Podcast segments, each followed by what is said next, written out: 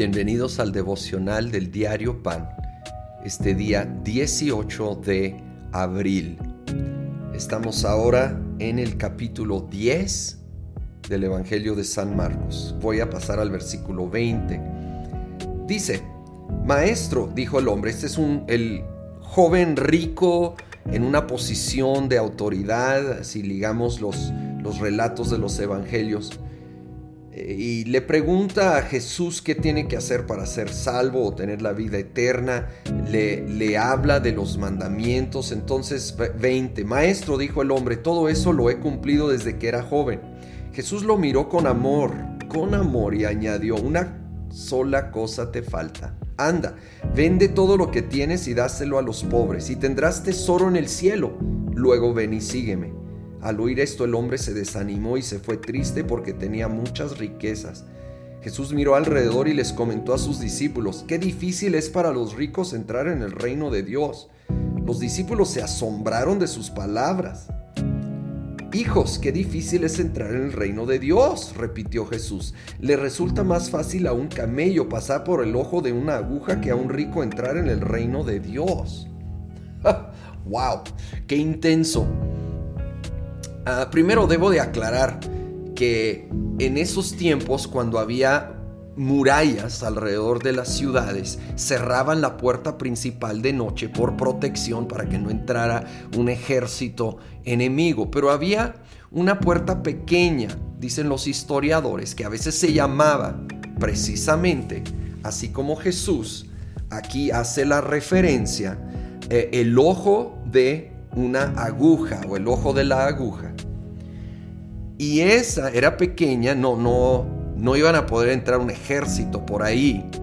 Y cuando se veía que sí era un ciudadano de la ciudad, se le daba acceso por esa puerta pequeña. Solo que para que si venías con un animal grande como un camello, ah, dicen algunos que la única manera de entrar sería poniendo el camello de rodillas y arrastrándolo para que cupiera en esta puerta pequeña. Y eso ya da claridad. No es que es imposible para un rico ser salvo. Lo que es imposible es para que alguien que se siente autosuficiente sea salvo. Porque el autosuficiente, sea rico o pobre, o tenga su suficiencia en cualquier cosa que no es Cristo Jesús, va a pensar que está bien sin Dios. No se va a dar cuenta que necesita un Salvador. Y ese era el meollo del asunto de toda esta conversación con el joven rico. Fíjense que esto de dar todo, vender todo y dárselo a los pobres, Jesús no se lo pidió a nadie más, no está registrado en ninguna otra conversación en los evangelios. Entonces no se debe convertir como en una ley. Esto era el problema de corazón de este hombre en particular. Su Dios era el dinero. Su suficiencia estaba en el dinero. Entonces Jesús tuvo que confrontar eso para él recibir a Jesús como su único y suficiente Salvador, tenía que rendir aquello que en ese momento era su, en su mente, Salvador, su suficiencia, que era su dinero y su reacción lo comprueba ante la invitación de seguir a Jesús.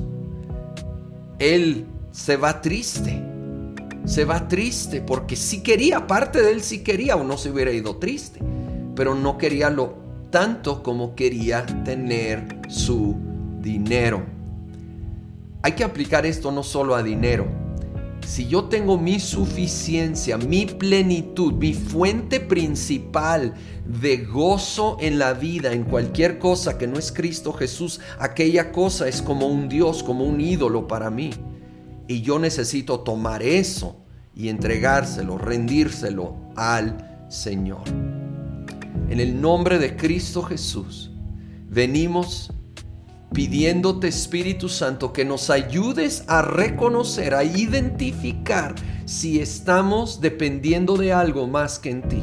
Si otra cosa es nuestra suficiencia, si otra cosa se ha puesto en lugar que solo te corresponde a ti para poder rendírtelo, porque solo en ti está nuestra suficiencia, solo en ti está nuestra salvación. Tú eres el gozo y plenitud de nuestra vida. Lo declaramos en el nombre de Cristo Jesús. Amén.